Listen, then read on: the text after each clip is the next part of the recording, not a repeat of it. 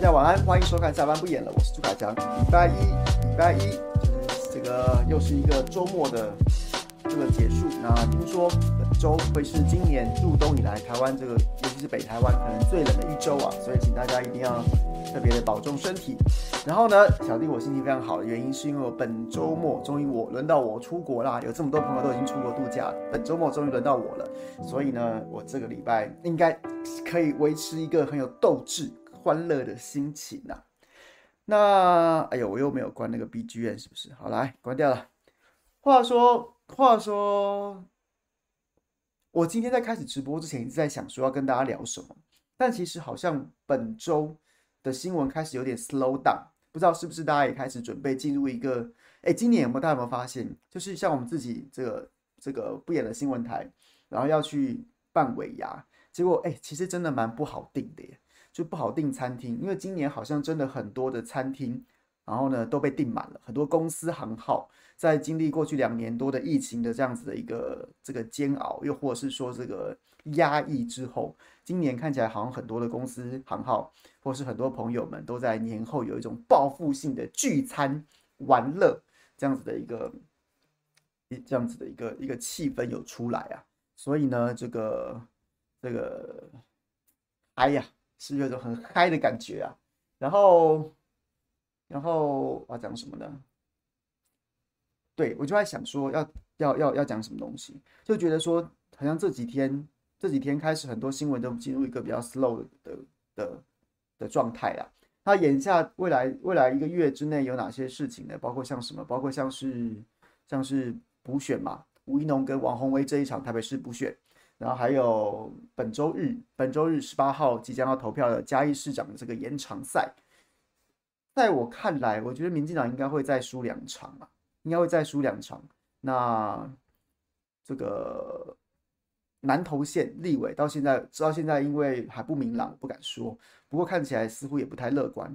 因为怎么说呢？因为整个整个整个气氛，全国百姓看在眼中的气氛，并没有觉得你民进党在二零二二年九合一选举大败之后，有真的想要检讨啊。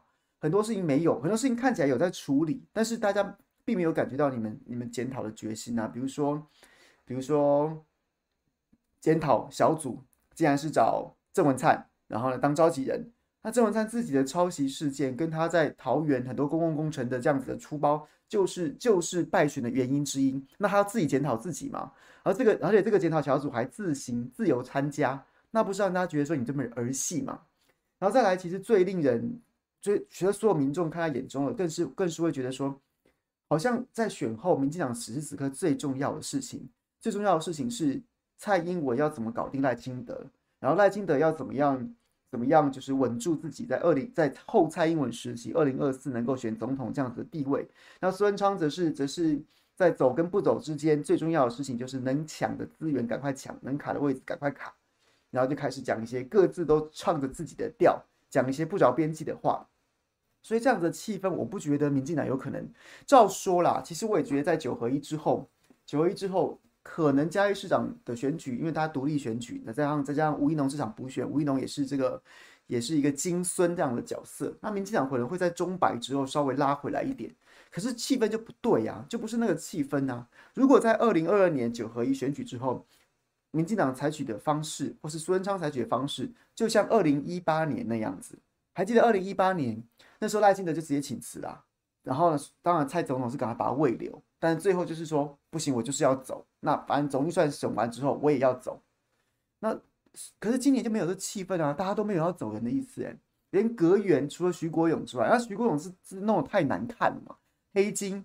但是恐怕黑金还不是他真的要走的主因，就是就是他跟跟这个这个苏贞昌搞不好。那所以你回头来讲，他也不是为了施政的问题啊，他也是为了派系的斗争啊，或者个人之间的这个这个这个这个。就是就是人跟人之间关系搞不好，人际关系，而不是从公共公共议题、公共公共论坛的角度来试来看这件事情，所以那气氛就不对啊。所以我不觉得，我不觉得今年这个礼拜的这个嘉义市长补选会有，呃，不是，对不起，不是补选，嘉义市长严选会有什么意外？我觉得黄敏惠应该会大胜吧，应该会大胜。然后呢，我现在也。基本上，我觉得在未来的未来的这个不到一个月的时间，除非有什么重大的变数，但我也不觉得吴一农有有可能击败王宏伟啊，因为社会的气氛不是那样，而且看起来民进党没有在短时间之内要扭转社会气氛的这样子的一个那个意图啊，一个动机都不存在。几个时间节点有可能啊，就是明就是明年初的时候，明年大概明年大概一月份有两件在政坛上的大事，也就是民进党主席，民进党主席嘛，就是会上任一月初的时候，然后再来就是这个内阁在审完总预算，预说预计说总总预算如果没有没有意外的话，会在明年的一月十三号审完。那审完之后可能会内阁改组，大家都还在猜说苏贞昌会不会下台嘛？那不管怎么样，这两这两件事情，新主席的不达，呃，对不起，新主席的上任，那也许应该就是赖清德啦，跟这个内阁改组两件事情来，理论上来说都是一个除旧布新、触底反弹的一个契机。不过它都落在一月啦，都落在一月了，所以我觉得一月八号这场补选，十二月八号的嘉义市长延延选，跟一月八号的立委补选，大概都没有什么悬念，民众会继续补刀民进党，让民进党再输两次，对，大概是这样子。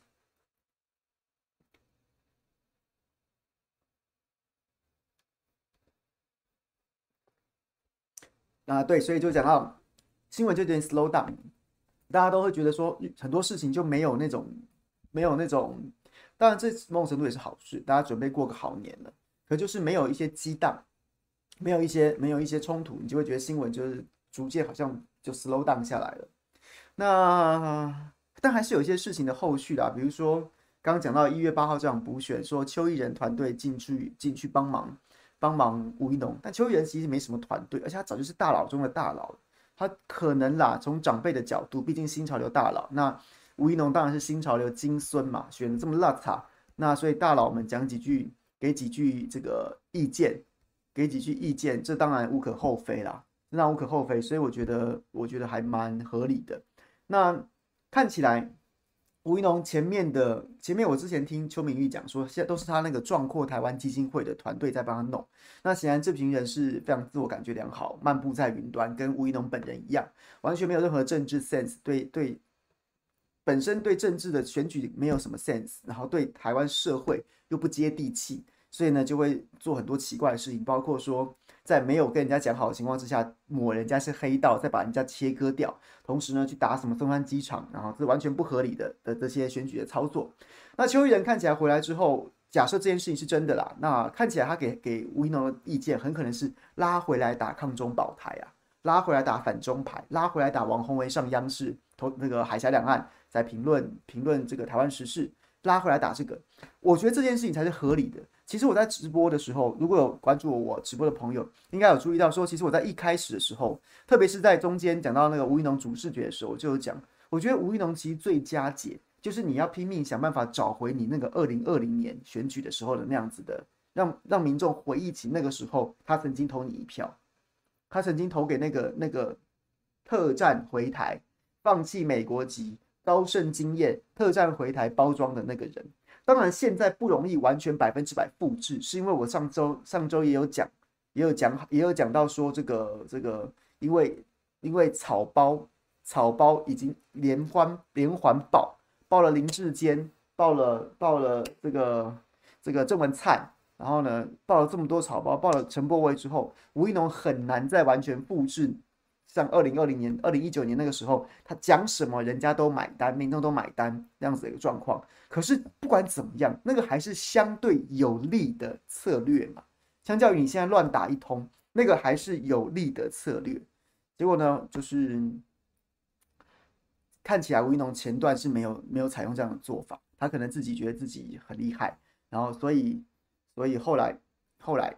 现在看起来要拉回来去打抗中保台，要把王鸿薇当成当成这个叫什么？当成吴思怀当年吴思怀那样的方式去打，会不会成功？我觉得是不会，因为时空环境不同了。但是吴一农有没有其他的选择？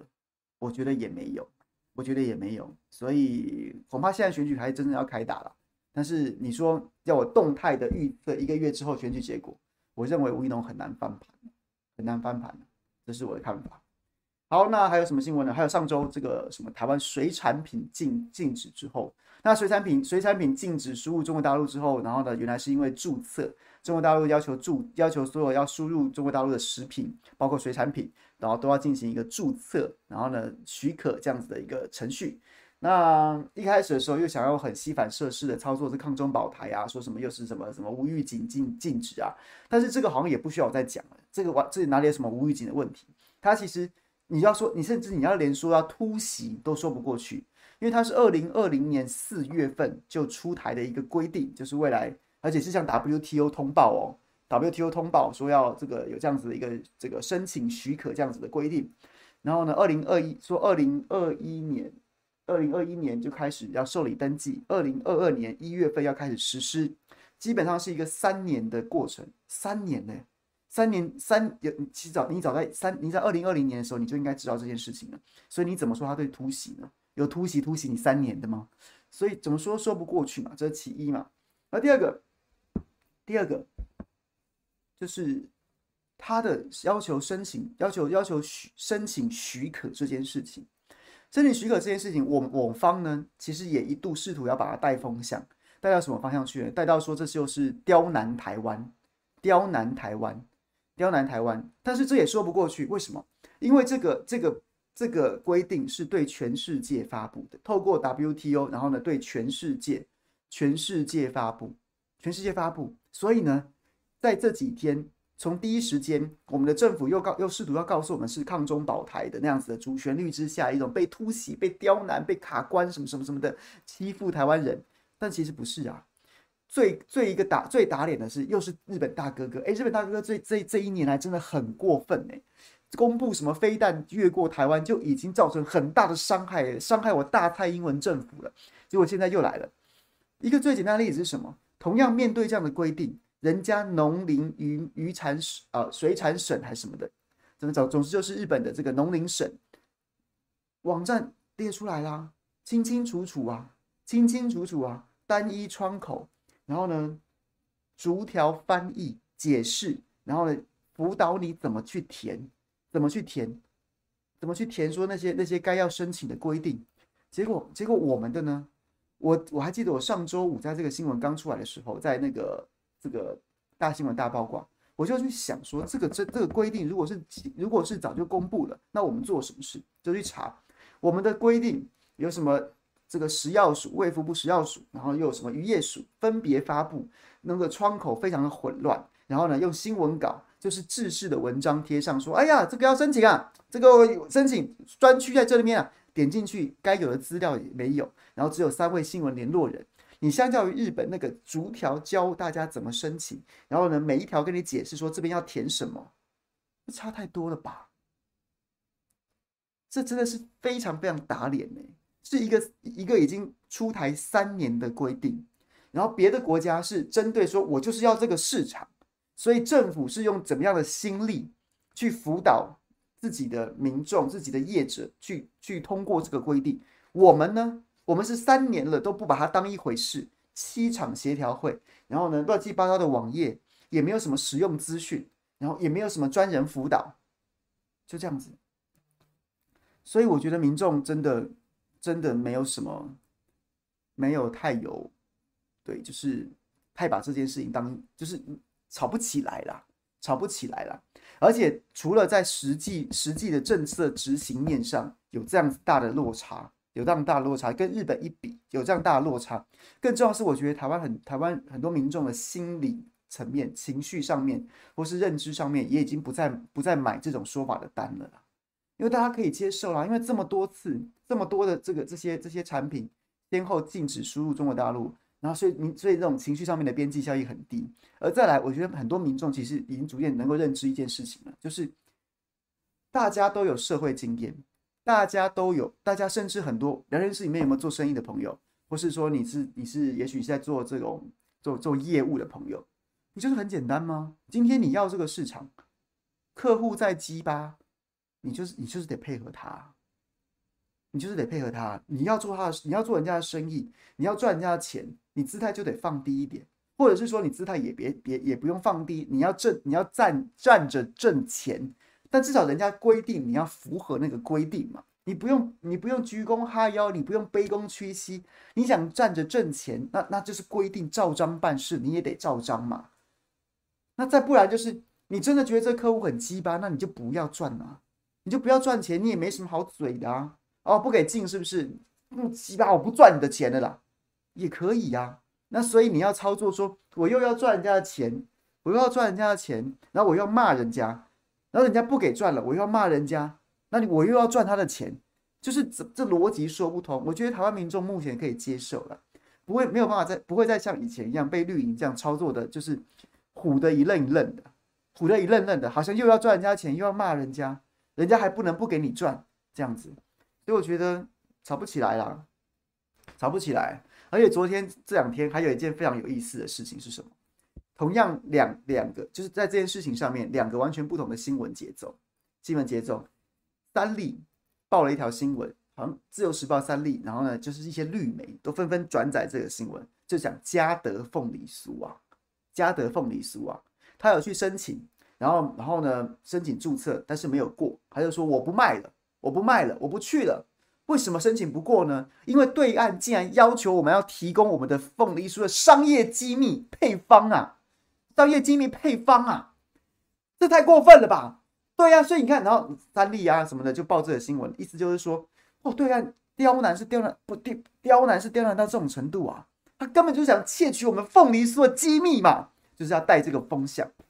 就后来这个新闻被下架，被下架了。我没有去，我没有，我没有任何的任何的第一手内幕资料，但是它被下架了，是因为这两天这个新闻出来之后，在网络上面激起非常热烈的讨论啊，非常热烈的讨论，因为然后大家纷纷的去打脸这样子的说法，打脸这样的说法，说什么？第一个事情是加德生加德引述加德的说法是说，他要求我们要什么？除了要公布我们的原料从哪里来的。原料从哪里来的？然后呢，有没有经过验证？我们的厂房的平面配置图，什么我们的排水啊、排污啊、空气啊，什么什么，这些都要管，这些都要管之外，在之外，他还要求我们的食品添加物的成分啊、比例啊，什么都要。各位，第一件事情是，第一件事情是，所谓窃取商业机密这件事情就不存在。为什么？因为又是日本大哥哥破梗。日本大哥哥在网站，他是农林水产省公布的那个逐条的教你怎么样填写的资料当中，就没有就没有一条是什么商业机密，要求你给人家机密。大家看了检视过日本的那个逐条解释之后，就发现说，因为台湾这边找不到相关的资讯，我们的政府没有帮没有帮业者整整理，也没有提供给民众来来客观的看待这件事情。但是我们可以从农林水产省上面公布的那个那个内容。写发现说，人家没有要你商业机密啊，要你平面配置图是要是要监管你的食品安全、食品卫生。然后呢，你这个原料从哪里来的，这也蛮合理的啊，因为我要知道你的上游厂商就是一个履历的概念。那食品添加物，食品添加物就是就是，其实其实各国都会对食品添加物有要求嘛。然后呢，要求你的趴数，你的加了多少，加的少，这其实也是一种食安的保障。那跟机密有什么关系？就没有人觉得那是机密啊。大家民众看了之后都觉得说，哎，并没有不合理啊，并没有不合理啊，那就是就是啊，凤梨酥不都是糕饼，不就是什么奶啊、蛋啊、水啊那些的啊？叫你写这些，然后你的奶从哪里来的，你蛋从哪里来的，交代这个啊，有什么错？有什么错？有什么错？啊，这跟配方机密有什么关系？啊，难道你的你？然后第二件事情就是，那难道你嘉德的机密就在于说你的凤梨酥关键在于食品添加物？但是问题是，食品添加物在所有国家，你不要说中国大陆、日本、欧盟、美国都会管啊。你食品添加物到底是那个添加物，就是有点比较非自然的东西，它的比例是什么？它的它的到底元素都被揭露了。那现在是要求你说你的比例也要也要也要把它揭露。那所以你的你的商业机密是说我加食品添加物不能让人家知道吗？还是说不能让他知道我加多少吗？所以说不过去啊。说不过去啊，所以这件事情就会下架。我觉得有可能一种可能是，嘉德其实还是一个还是一个蛮受欢迎的伴手礼，不管你要不要卖到大陆去，它还是蛮受欢迎的伴大伴手礼。你要这么大喇喇的大喇喇去吐槽人家，人家并不很违，并不很过分的规定，你将来生意是不是不要做了？你专门做内销就好了嘛。那恐怕一般台湾人也不能接受你这样子啊，因为那个规定并没有不合理。然后你跳出来呛声说：“我不要揭露啊！”可是我也想知道你的食品添加物几趴。我也想知，我也想要知道你的你的你的工厂的那些那些那些食安规定，那些那些卫生的卫生的条件，我也想知道啊。那你这样大大的说，我不要揭露，啊，是见不得人嘛。所以这个这个根本就反公关呐、这是这是哎，三立根本就要害死嘉德啊。那所以这个新闻下架，不知道是不是嘉德要求的，不知道是不是嘉德要求的。二来就是这个内容真的在网络上被打脸打到烂，打脸打脸打到烂了，打脸打到烂了。所以就就下架了。然后同样的还蛮有意思的，我对我今天早上有讲这个，有朋友有说，对台视新闻也有另外一则新闻呐。他访问的是一个不具名的厂商，是通过的那几家通过食品注册的几家的厂商之一啊，就表达了意见说，他就是像是申论题一样，像是考研究所那样申论题，不是让你勾选，他是说他就是一个问题，然后你必须要自己去填答。那他们就是为什么会过？因为他们自认为自己就答得很详细。媒体都很认真的去回答，把它答得非常的具细靡遗，用这样子的方式去回答。那不具名呢、啊？他也许也是不想要得罪民进党政府，因为民进党政府现在要带的风向就不是这样，而是他如实详实的回答之后，回答之后，然后就通过了。所以他他说，而且他说他也没有被要求写中国台湾，然后他也没有写中国台湾，他就写台湾，然后就过了。他就是写的很仔细。那就是有人过了。那你要说这个不具名的食品厂商为什么不具名？就是八就八成就不想民不与官斗嘛，不想得罪你民进党嘛。可是人家就是过啦。那其他的不想过的，也许没有能力，那也许是真的就真的觉得说业务也没有做到多多大，就不要去，都无所谓。可是问题是，显然民进党又想要带一个那种就是中共无理打压，然后呢，就然后但是但是现在民众民众不不买单的了。而且很多资讯就真的是完全跟你讲的不一样，对，所以这个新闻看起来是炒不起来了，看起来是炒不起来了。反正就是就是，这当然也是无理无能的负面消息啊，民进党的负面消息啊，对。所以大家能理解吗？我觉得，我觉得食品添加物这件事情真的蛮蛮妙，因为我也是看了网友整理的，看了日本农林水产省他们那个针对去申请中国大陆这个。这个登记注册的这个表列，他提的问题，因为他的交代说，你这个大概要回答什么，这个要回答什么，这个要回答什么，这个要回答什么。然后，所以我我说真的，有兴趣的朋友可以去网络上面找这个网友整理的文章。我并不觉得过分呢、欸，说实在的，我并不觉得过分呢、你要求厂商把这些资讯交代，我不觉得过分。而且，而且，而且这些东西。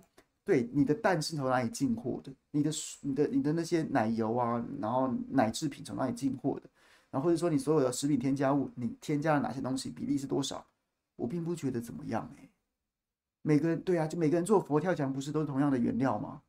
那做法大概也差不多。你今天奶加了六趴，它奶加了八趴，或是什么东西，或是说食品添加物加了几趴，这件事情有不可告人吗？我就算知道你的食谱，我也未必做出来。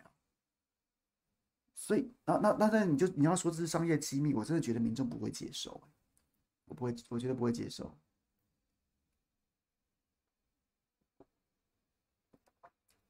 Victor 讲对，食品添加物在台湾需要标示，但是中国大陆那边的申请更更严格一点，叫做它要标示比例，不只是你加了什么，它还要加，它还要加，还要标示说你加了什么比例。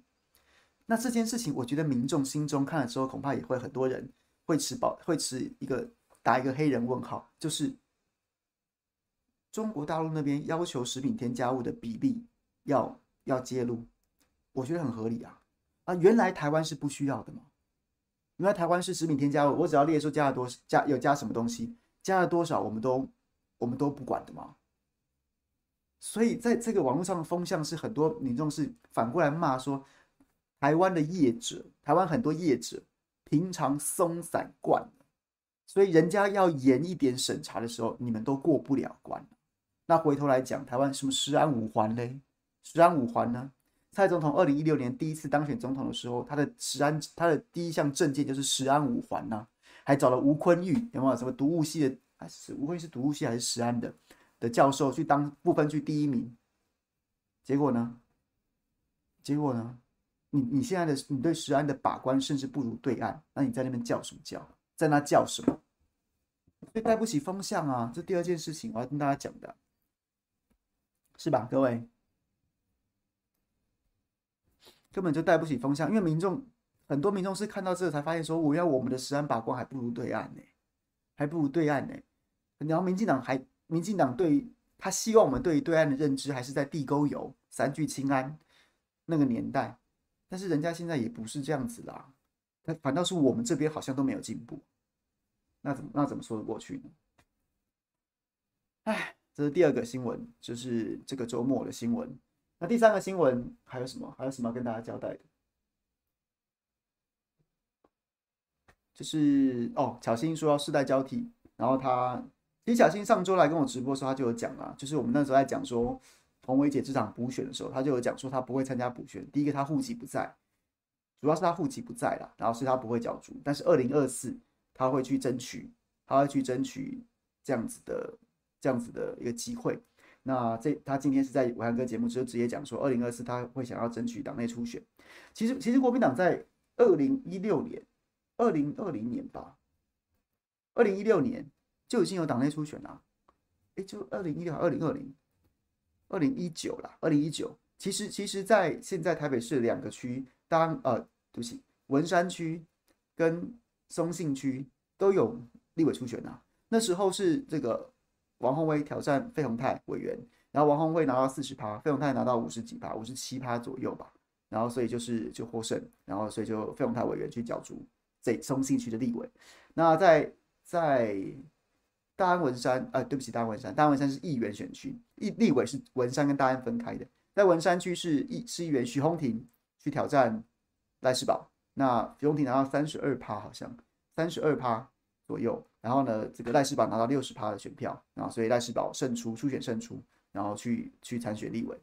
那小新表态，二零二四他要投入党内的立委初选，要挑战费委员。那他是说，这不能算是挑战费委员呐，他只是想要自己把自己跟自己挑战，然后呢，想要把自己是不是有点像自由球员，然后要投投入自由市场，让让这个试试自己身价，试试自己水温这样子的味道。但不论如何，我是完全支持啊！我举双手双脚支持啊！我举双手双脚支持啊！就下去选啊！而且我绝对支持徐巧芯啊！因为费委员过去没有贡献，但是也到了该也该就是交班的时候了吧？如果你你说我我一直做一直做，我做的很好，我一直做一直做，是啊，你可以一直做一直做一直做，但下面的人永远就是塞车啦，国民党的新陈代谢就停啦。你现在还可以进，你现在也许还可以选上。但是等到等到，但是如果没有按部就班的让人才能够流动的话，那等的人等到七老八十了，他也他恐怕他恐怕也已经被被跳过了，这公平吗？这第一个，这不公平。第二件事情就是，如果上面的永远都在排队，那你的人才就不会再进来了。大家都会想着说，哇，我在民进党选个立委容易容易多了，我在民众党选个立委容易多了，我在国民党就要被压死了。我可能等个等个二三十年都还在论资排辈，那那我干嘛？那那我我还是去去别的党寻找政治机会吧。那所以所以国民党的新陈代谢是是非常需要的。那你说那你说对对老将们不公平啊？老将劳苦功高啊，没有功劳也有苦劳啊。那那那难道就就直接叫我直接强迫我退休吗？那那好像说不过去，就来初选。就来初选，所以我对这件事情，我对小新这样子是百分之百支持的，而且我觉得就该这样啊。国民党这一辈的年轻人，哎，早年国民党不是很喜欢讲那种什么啊，我在等高层关爱的眼神啊，什么什么的，那都是老一辈的酱缸文化、宫廷文化在才来这一套啊，才来这一套啊，什么什么什么高层关爱的眼神，让我有机会去选举，狗屁啊！现在民众最讨厌这种人了啦，所以吴怡农为什么声势也起不来？因为你就是个空降仔呀、啊。你什么没有？你就是一直都有蔡英文关爱的眼神，所以永远都是你啊。阮昭雄那就是哎，不好意思。当然，虽然我也觉得阮昭雄选假的，但是就是没有，就是就是轮不到你，你就是要等高高层关爱的眼神。现在的民进党越来越活成了过去国民党那个样子。那国民党要做的事情是什么？国民党要做的事情就就要效法当年民进党还在党外的时候那个样子，就是拼呢、我想要当立委。我就站出来讲说，我要求初选，让我来，让我来挑战，让我来挑战参选的机会。我鼓励大，我鼓励所有国民党的年轻人，在所有选区里面，觉得自己觉得自己有本事，觉得自己想做事，就出来争取啊，就出来争取初选啊。不管最后协调的机制是一个一场公开的初选，党内党员投票全民调，又或者是说这个这个做民调，然后不要公布，然后呢用协调的方式，不管想要就出来争取。我觉得对民众是一种负责任的态度。你今天想要，你连在党内都不敢争，你告诉我说等你你等你选上了，你敢帮民众去跟民进党争？不要在那边，我觉得初选没有什么没有什么自相残杀的问题啊，只要大家都能保持运动家的风度，选的时候选的时候从正面的方式选举，告诉人家说我比我我我好，我哪我好在哪里，然后选后的选输人就认输，像江启臣跟卢秀妍当年那场初选，然后或是说像今年马文君跟许淑华那场初选一样，那请问一下国民党为什么会受伤？为什么会有自相残杀的问题？为什么有自相残杀的问题？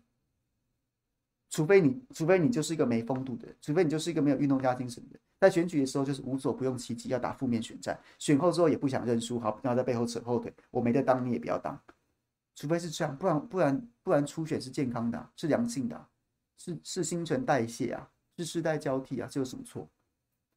所以，所以我完全支持啊，我完全支持啊，我非常支持徐巧芯去选，而且在在。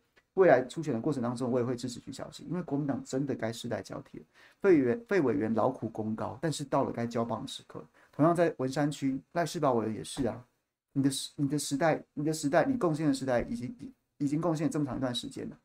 在到到了该功成身退的时候，让年轻人出头，让年轻人出头了，让年轻人去拼啊！没什么道理是永远都是你在选的。我也呼吁所有民众，我也呼吁所有民众，你真的爱他们。你真的敬重两位两位资深委员，就让就应该让他们好好退休了，就应该让他们好好退休了。然后看看准，把机会让给年轻人，这是下台下台最有智慧的身段啊，而不是你选到哪一天被民进党打败，或是在初选当中被被被后后生晚辈打败，那其实并不是最有智慧的下台方式。尤其是尤其是文山区，尤其是文山区，非我们的赖士葆委员。你你你硬是硬是瞧了一个报备参选，让你的办公室主任曾宪颖，然后还挤掉党内党内的党内正式提名的人，你也你也算是你也你也没有你也没有吃什么亏啦，你也没吃什么亏啦。你说朱立伦提出的这个新秀加选百分之百的制度对你不对对曾宪颖不公平，你硬瞧也是瞧了一个啊，你硬是你硬是把党内大佬找来帮忙站台，也没吃亏啦。那你还要继续选这个立法委员，我是呼吁。文山区的朋友啦，真的让费让赖委员可以退休了，让我赖委员可以退休了，对，让年轻人出头了。有一种，有一种，如果今天赖委员所在的这个文山区的文山区是那种别人都选不赢，只有他选得赢，那没问题啊，你就继续选。当然，当然也是希望你在过程当中能培养接班人了，你就继续选，因为别别人舍你其谁啊，别人选不赢啊。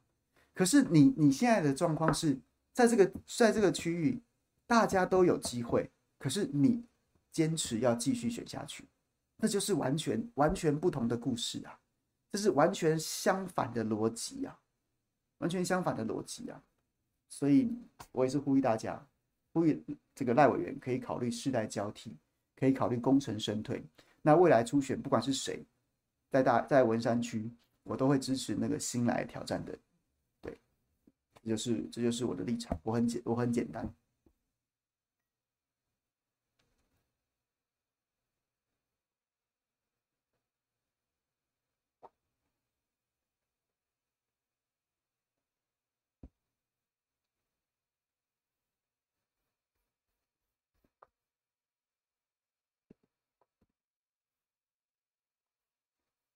对，就是先把补选，那明年初选的时候，大家都要用良性的方式去看待啊。国民党文化真的要改变了。过去国讲到国民党什么初选，然后呢，这个新秀要挑战老将，哎，就会有人在后面在后面捅刀子啊，放小话，哎呀，来逼宫啦，哎呀，这是来逼宫的，哎呀，这是要内斗啦，什么什么的，为什么？为什么？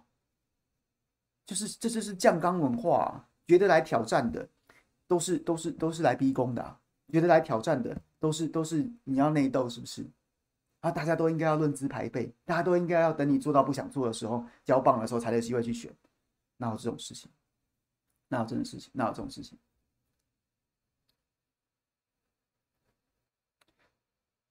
郭明郭满满问我支持郭台铭出来选二零二四吗？我觉得他不会选呢、我觉得他不会选，他没有准备，他看起来没有没有准备，所以我我不觉得他会选，而且我支持吗？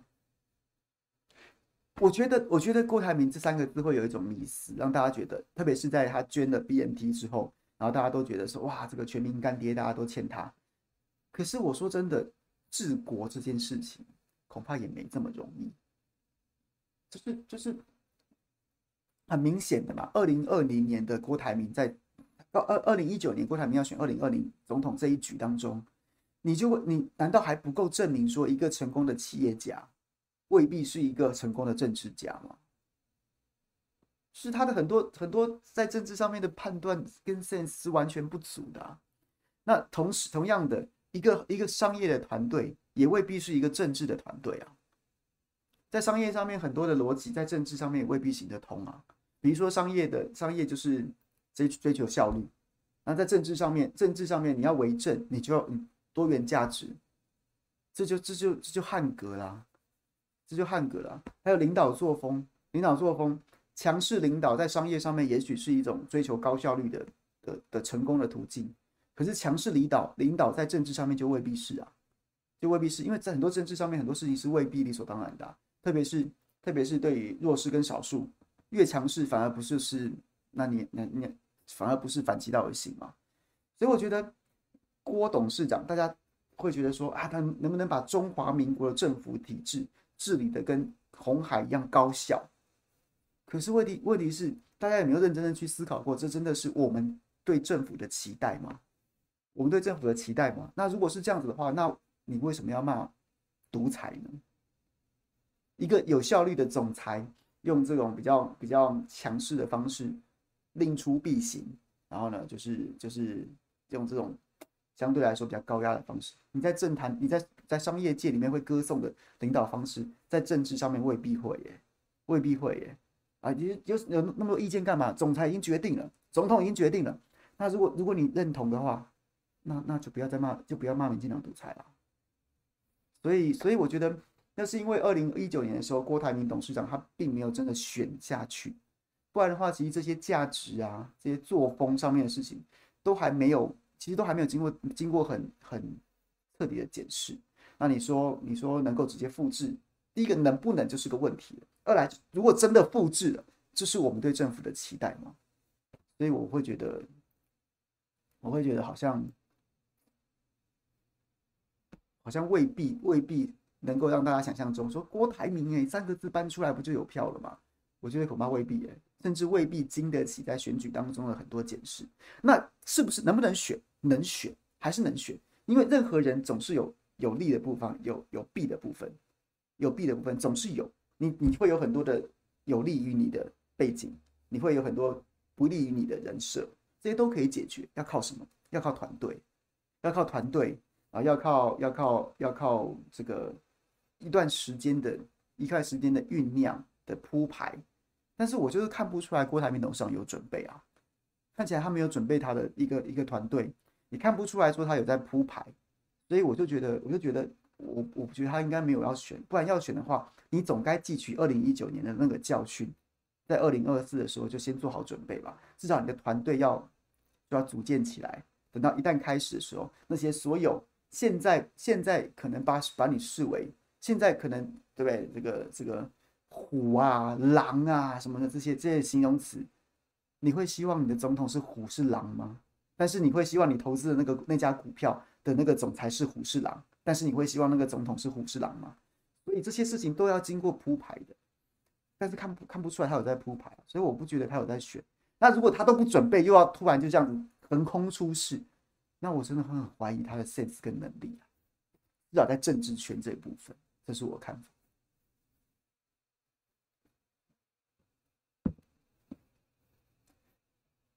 Parks 会不会鸭子划水？我不知道，我没有听说，听说他有在准备啊，至少我没有听说。那也许有，就看看吧。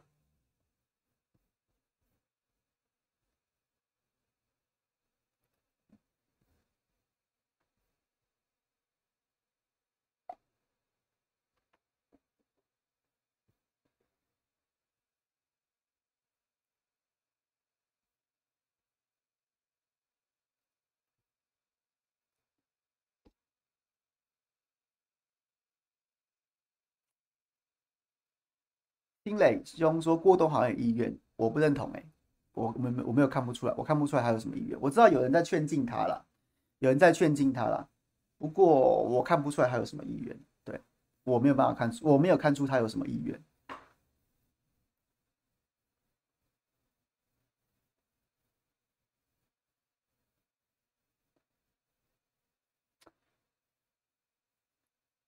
郭台铭选一任才能帮口友解套，我不觉得耶。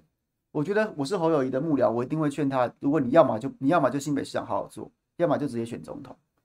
选什么副总统？傻了吗？副总统什么事都不能做，哎，什么副总统什么事都不能做，哎，连行政院长都不能当，哎，那你不好好去当那个新北市长，你干嘛去当那个手上完全没有实权的虚位副总统啊？所以，所以不可能。我是侯友宜本人，或是我是侯友宜的幕僚。我都会坚决反对他去参选副总统，因为你一样被骂落跑啊！结果你去当副总统，你傻了吗？你的你你你损失的跟你收益的这个完全不完全完全不成比例啊！对，所以所以就不要闹好吗？就是我我会劝他不要闹，千万不要这样想。而且我相信侯友谊的幕僚也不会劝他，也不会劝他去选副总统，落跑选副总统。你落跑这件事情就是会付出一些政治上面的成本。如果你选副总统，你几乎没有进账，你只有付出成本而已，那何必呢？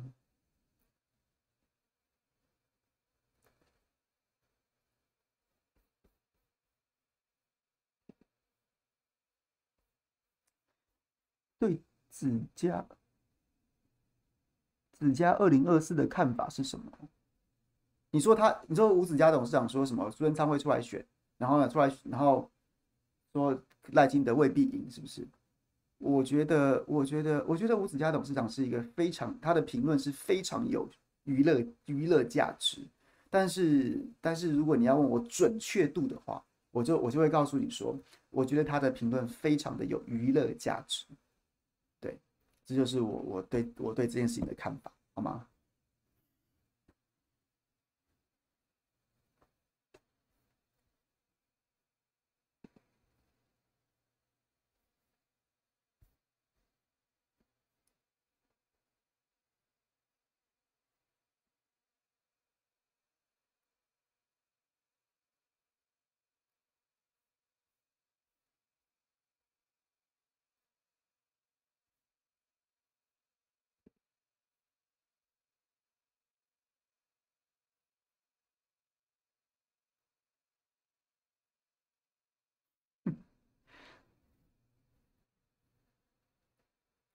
朱哦，我觉得朱不会选的啦。朱立伦不是傻子啦，就没有那个局面嘛。你要怎么选？就没有那个局面，你要怎么选？所以我觉得吴子，我觉我觉得我觉得朱立伦不会选的。朱立伦不会选的，就是看国民党怎么样整合，让侯友谊出来而已。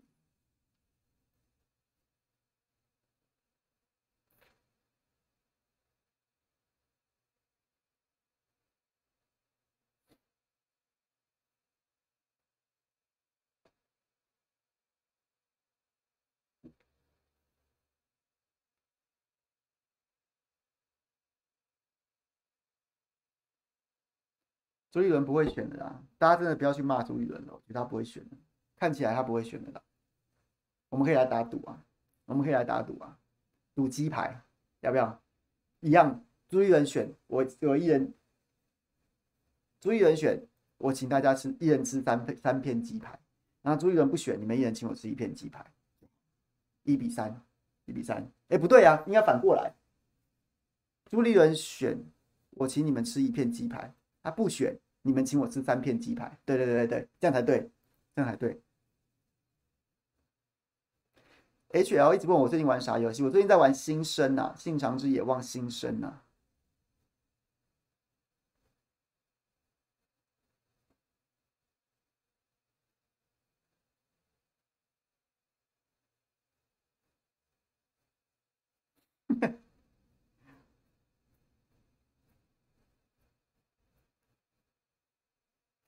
我觉得侯朱配几率也不大哎，朱立伦都当过侯友宜长官，你然后为了当选总统去当他的副总统，而且朱立伦当副总统一点都没有加分呢。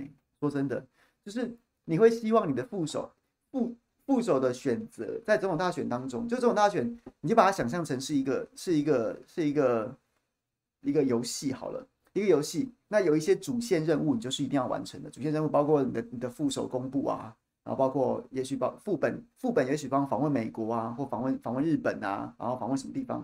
那主线任务就有像是什么什么全国党代表大会啊，然后还有像是这个副手的选择啊，总统辩论啊，然后然后什么政策的出台啊，什么什么之类的，然后。每就是有些主线任务要解，那还有一些副本任务，像刚刚讲的出访啊、不分区名单呐、啊、区域立委的提名、啊，什么什么这些的，这些都要解。那主线任务的时候，你就会在解主线任务的时候，你，你如果你找一个朱立伦来，一没惊喜，二来是二来是好感度也未必会增加，那你就错失了一个找，比如说找一个让人家耳目一新，又或者是说能够连接一个你原本触及不到的社会力量。这样子的可能性啊，所以所以我不觉得侯友要解这个副手主线任务的时候会找朱立伦，这应该基本上是，除非你真的完全找不到人，不然我我这我 我不觉得耶，我不觉得耶。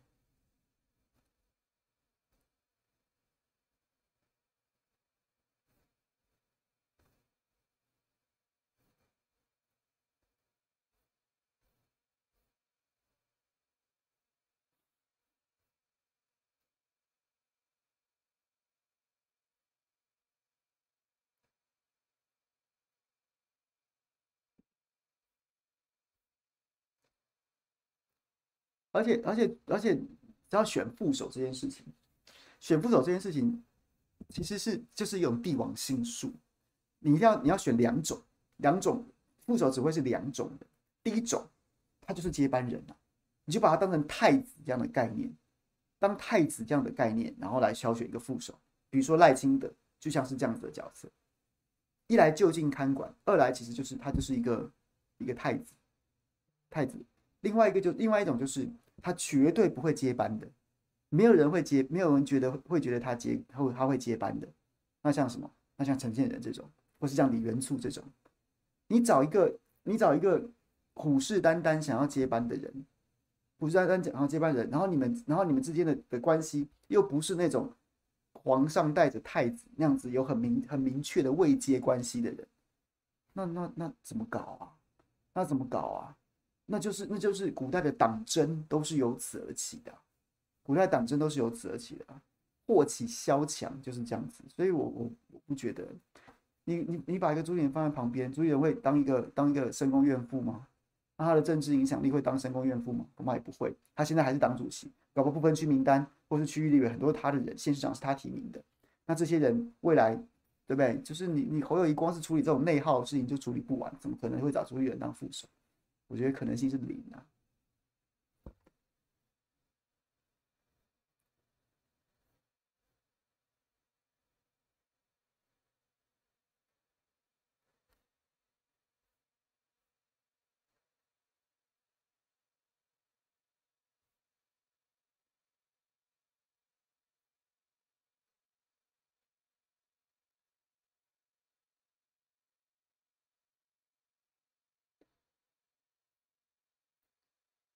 我觉得二四未必是赖神的天下，哎，其实国民党在二二四拿回政权的几率很高。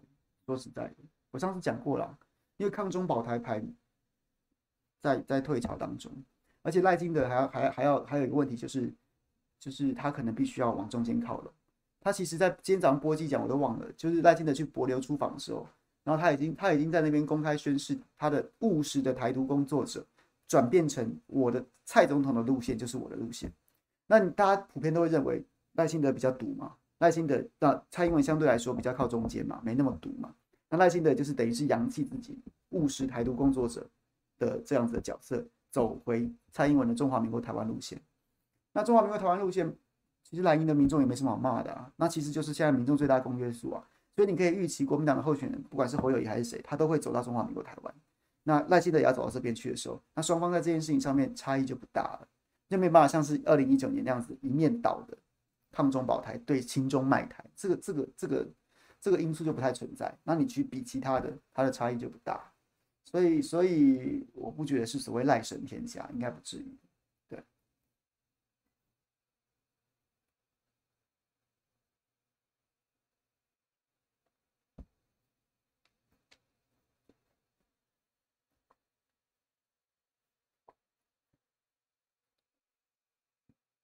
谢龙介有选总统，别闹了，不要害他了啦。我觉得谢龙介是他可以当国民党在南部的一方之霸，然后硬要叫他去选总统，我觉得就没办法，那个那个政治的能量没有到。他最好就是在南部当个领头羊，也许真的可以排进不分区立委名单，然后呢，在南部好好的发挥，不管是服务啊，又或是或是在南部把南部的一些议题凸显出来，再靠过靠透过中央问政的方式。然后呢，就是把让南部很多不被关注的议题，在立法院可以得到充分的讨论。同时呢，他有立法立法委员的职职权，可以去服务地方。我觉得是这是谢龙介最好最好的最好最好的出路。然后也许一切都顺利的话，可以再选一次台南市长。不要不要害他，什么选总统那些那些都是害他。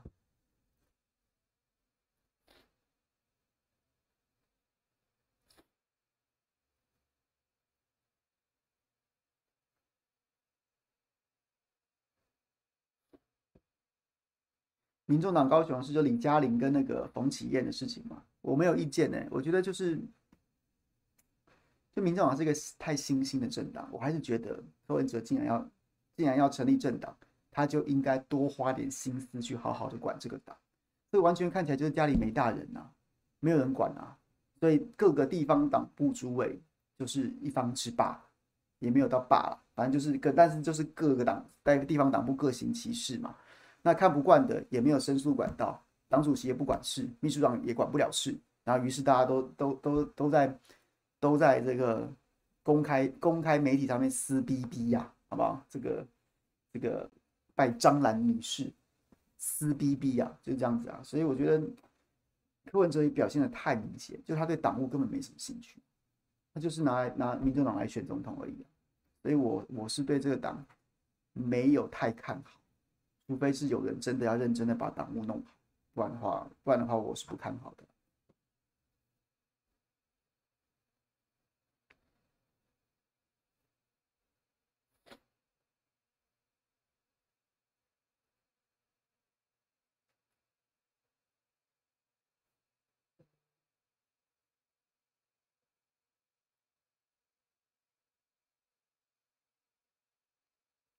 珊珊姐。有，我现在有听说在珊珊可能在布局选立法委员，但不是港府啊，是别区啊，台北市别区。那我觉得机会不小，机会不小。可是我我不好乱讲，等人家自己宣布。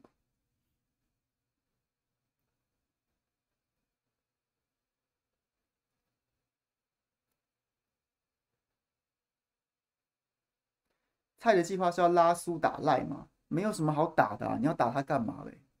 你再怎么打，他就是当到二零，你二零二四五月也要下台，二零二四二月选举完之后，你就你就你就确定要跛脚，你就可以开始去游山玩水了。那、啊、你一直打赖，你要干嘛？所以我不觉得拉苏打赖耶，我觉得苏跟然后蔡跟赖也没有什么也没有什么深仇大恨呐、啊。他应该是其实对蔡最好的解解方不是在打谁的，其实不是在打赖的，而是就是建立一个可以稳定稳定，让他在二零二四有角色。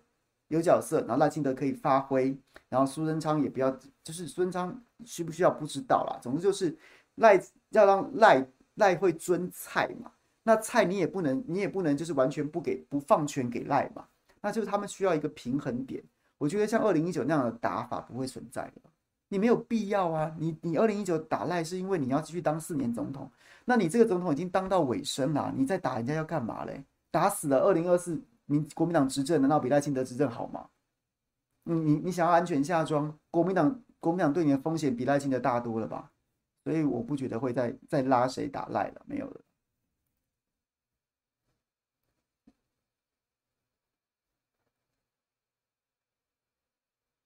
哎，乌龙绿你怎么破梗呢？对，我也是听说中正万华，但是人家没宣布，我也不好乱讲，免得人家觉得我们多嘴。中正万华是啊。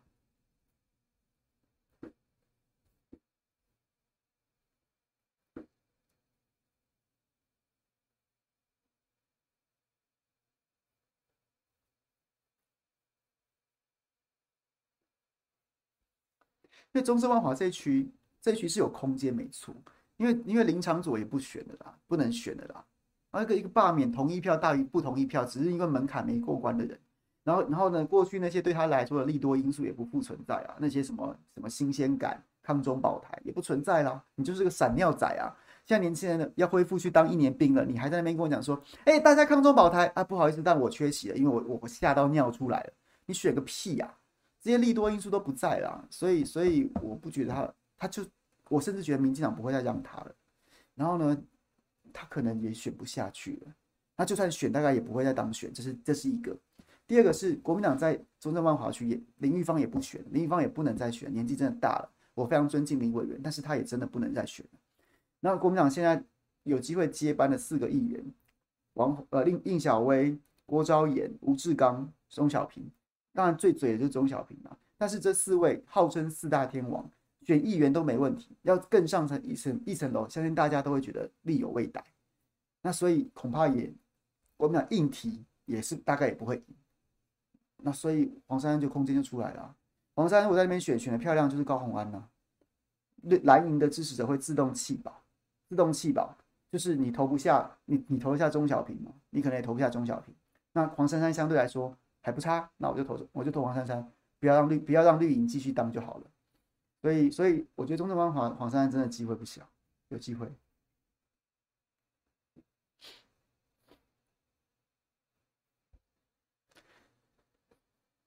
新杰林小小平叔觉得他会赢，对啊，小平叔选什么都觉得他会赢啊。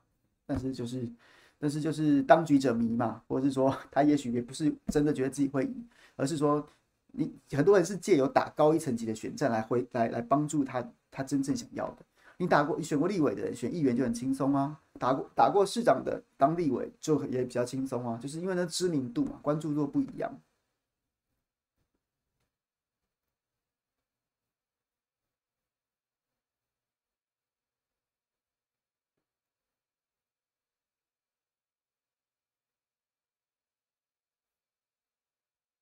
南国身上没有不会选立委吗？有确定不会选立委吗？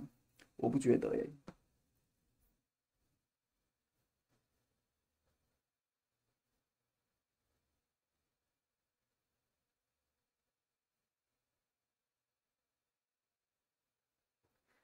黄柯柯文哲跟黄珊一起选二零二四，就跟侯友谊跟朱立伦一样，就是一个完全没有拓票的，完全没有拓票能力的组合啊。那就是两个人，就是两个人就就绑在，就已经紧紧的绑在一起，也是这样。那你你你在台北就这样，最强的台北是就这样了。你到南部去不是更少吗？而且完全没有脱票的可能啊！这里真的是找不到人的最后的一个安全牌，没有完全没有加分的，所以我不觉得这是好的选择。至少，除非你真的找不到人，它是一个安全牌，但是我真的不觉得它是一个好的选择。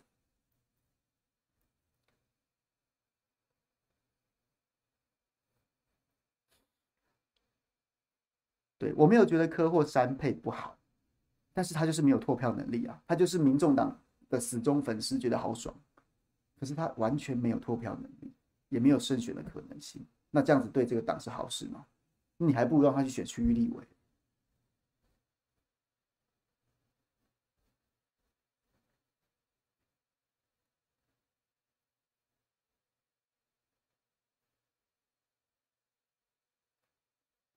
小王想那个，我觉得还不错啊，至少目前为止都还蛮安全的。然后呢，很多就是都学有专精，我觉得还不错啊，没什么没什么好挑剔的啦。那就是，而且你从经历你也看不出来嘛。你现在人家还没上任，你就要评价一大堆，其实也没什么没什么意义。但至少看经历，看起来每个局处首长都还学有专精，还是 OK 的，对。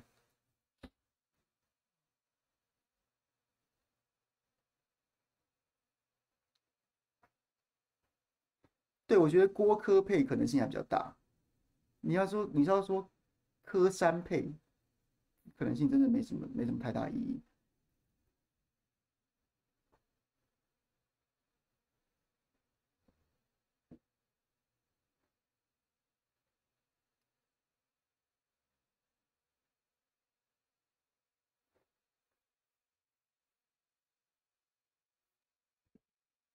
Nancy，谢谢你，谢谢你抖内，谢谢。我要被白粉出征了吗？没有啊，其实我都，我都我没有要攻击谁哎，尤其是民众党，我很少要攻击民众党，但是我我就是很直白的讲嘛。你现在现在在二零二二年选成这样子之后，你要硬是跟我说我我大我大民众党英明神武，然后鸿福齐天，然后呢前途一片看好，讲这个有意义吗？你想听这个？你想听这些？我是不会讲，那你可以找别人去去去讲这个的频道去听。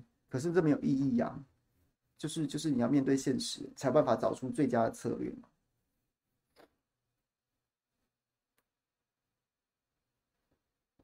柯建铭的脸书就是就像就是他他手写他口啊，絮絮叨叨也絮絮叨叨，不知道要讲什么东西，差不多就是这样。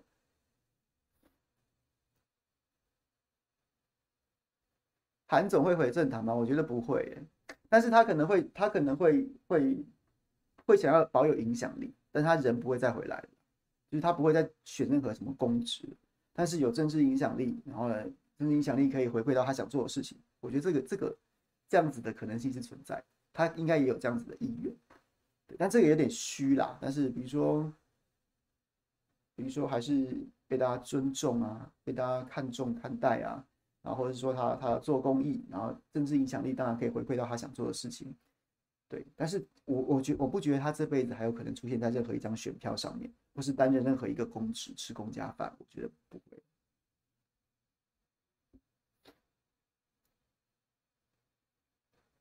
南国我没有听到您讲的这个部分，不过我觉得我们可以再观察一下。我觉得我觉得黄珊珊再选一次立委的机会也不小，然后对他来说也也不会是不好的决定。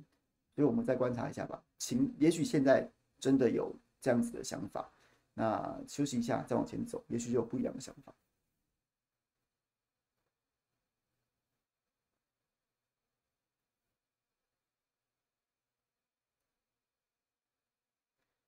日韩两国能维持这么多政党，因为它是内阁制啊，小党都有空间呐、啊。但台湾是类似总统，类似的总统制，然后有单一选区，小党是没空间的。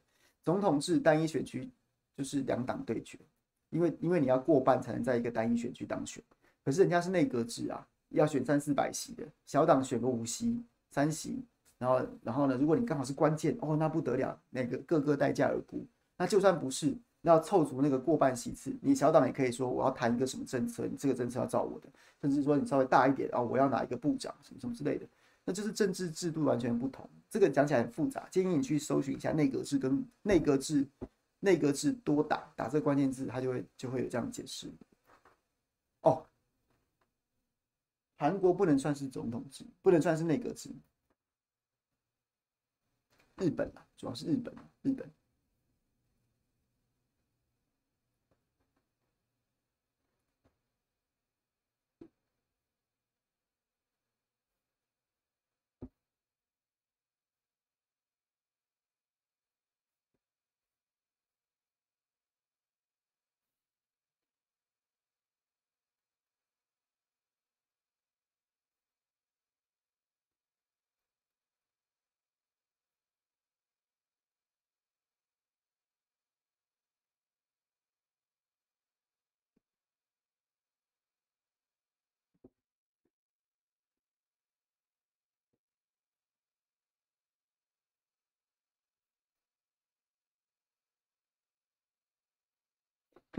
我出去玩还要直播给你们同乐啊，不太累啦？不必了吧？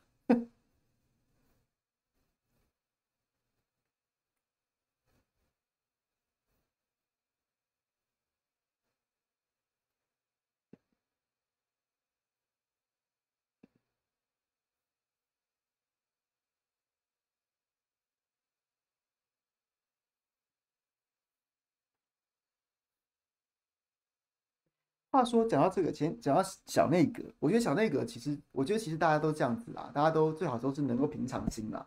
小内阁有些人你觉得 OK，那也不用说，也不用说，哇塞，救世主来了，这这个也这个也太不务实了，也不切实际。那你看到有些人不 OK，我觉得其实人家人家没有人会比蒋万安，或是说任何一个首长本人更在乎自己的小内阁 O 不 OK，所以大家也不用帮他瞎操心。真的不 OK，我们就事论事再来检讨就好了。所以大家也不用这个太太太太这个太激动。那但是有一些有一些证据上面 A、B、C 可以跟大家可以再跟大家分享一下。比如说讲说这个什么蒋万安是不是留任了很多留任了很多这个柯文哲的小内阁的成员？那柯文哲就很说啊，这我小内阁的人太优秀了，什么什么什么的。这当然不能说不是一个理由，但是但是大家要知道。立各个县市政府都是一样，在换届的时候都是一样。大家知道，二零一九年，呃，对不起，二零二三年，就蒋万安上任之后的第一年，第一年，他整年这个市政府要怎么运作，要怎么要怎么样，他的预算都是二零一二零二二年柯文哲市府提给市议会审查通过的。这什么意思？就基本上，这是这是这是换届不得不然，就是今年柯文哲市政府已经提了一份总预算。那基本上要做什么事，就是看总预算。你没有编钱，你想做也没得做。那你编了钱要做，那你如果你也不能不做。所以呢，等于是蒋万安的第一年要做什么事情，在今年的时候，这个柯文哲的总预算已经提了。那今年总预算没有编的事情，明年蒋万大概也没钱做。第一年都是这样子的。所以呢，从这个角度来说，从这角，哎，所以前阵子桃园不是在吗？桃园不是那个民进党团在闹吗？说什么？啊，都输了，为什么？为什么国民党不自己重新提一份总预算？然后，然后就是这样，然后被人家讲说你输不起嘛，你来乱嘛。但是这样，所以在这样的情况之下，我觉得留任柯市府的局长，我我并我觉得并不会，并不为过哎，并不为过哎，因为第一个，我不我我我不能保证这个这个预算执行下去会有问题啊，不是说什么弊端。而是说，而是说，你原本的政策有的做到一半的，你你继续编了预算的，那我要，那我那我留一些人下来继续把它这个做完，这其实没什么错。那反正一年你做完之后，我明年就换人了嘛，我明年就换人，就换我自己的人，我自己编预算的时候，我就换我自己的人上来了。所以，所以我觉得你要把这件事情直接推导到说，因为我的人太优秀，你就是要用我的人。我觉得大家也不是傻子啦，也是不用这么这么这么夸张啦。我是讲完，我可能也会这样做。两个两个两个问题是：第一个，第一个，第一件事情就是我不知道这个总预算里面有没有地雷啊。我不是说我没有不要说我要就要指控柯文哲乱搞，不是哦，我是说有没有有没有我我做不下去的政策，或是我根本就觉得挚爱难行，但是没办法已经编了，所以我当然把这个局长留任了。第一个是希望能够稳健的衔接，稳健的衔接。第二件事情就是，第二件事情做不下去的，我就到时候做不下去之后，就是请你走人了。我要我要跟议会交代啊，那就是你这个这个局长走人啊，我再把我要用的人换进来啊。我总不能让第一年换进我要用的，就就直接换上我要用的局长去做那个我不想做的政策，执行那个我不需要的预算，然后让他遍体鳞伤，让他被丢进市议会里面给简书培狠咬一番。不用啊，我当然就是把柯文哲那些局长留任下来，你们自己编的预算，你们自己执行。那做不下去的也没关系，那就是反正到时候就是你你卸任，你下台对对议会负责。所以这在政治上政治的的阴然面跟实然面，我都觉得没有什么不对啊，还好吧。对，所以大概就是这样子。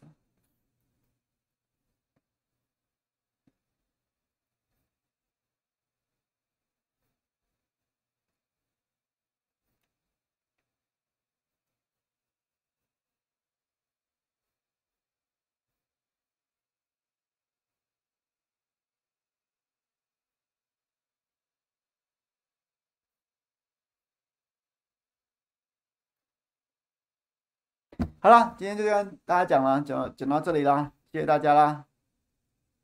开始挂听配题，我刚我都已经讲完了。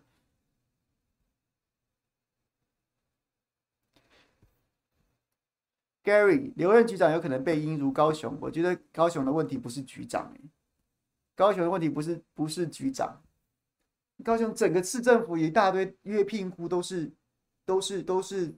前朝留下来的那全部都眼线呐、啊，你局长换自己人也没有用啊，啊，你局局长就算不换自己人留任也没有差啊。所以高雄的状况是因为他真的绿营长期执政太久了嘛，而且又很会酬庸，搞了一大堆约聘雇在里面，那都是眼线啊，那个跟局不局长都已经没有差了，没有没有什么没有什么差别了。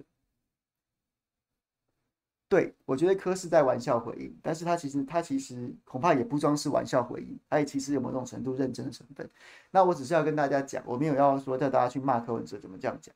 我要跟大家讲的事情是说，就是就持平的来看呐，然后也也是跟大家借借机会看懂新闻，就是桃园前一阵子在讨论退回总预算是在吵什么？然后这一波这个门道是什么，也不用光看热闹这样子。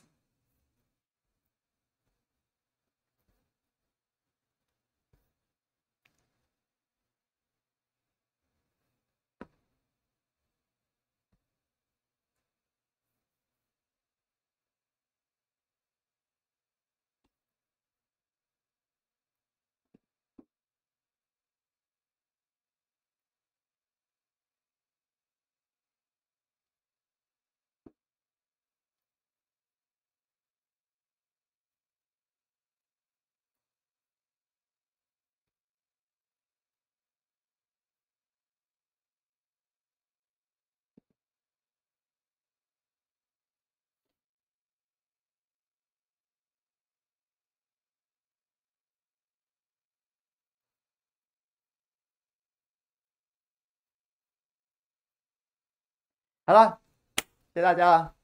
明天，明天时代早餐？我们来问一下世代交替，交替新好吗？世代新。然后下午会去大新闻大八卦，然后还有投票开奖。对，然后就明天再会啦，拜拜。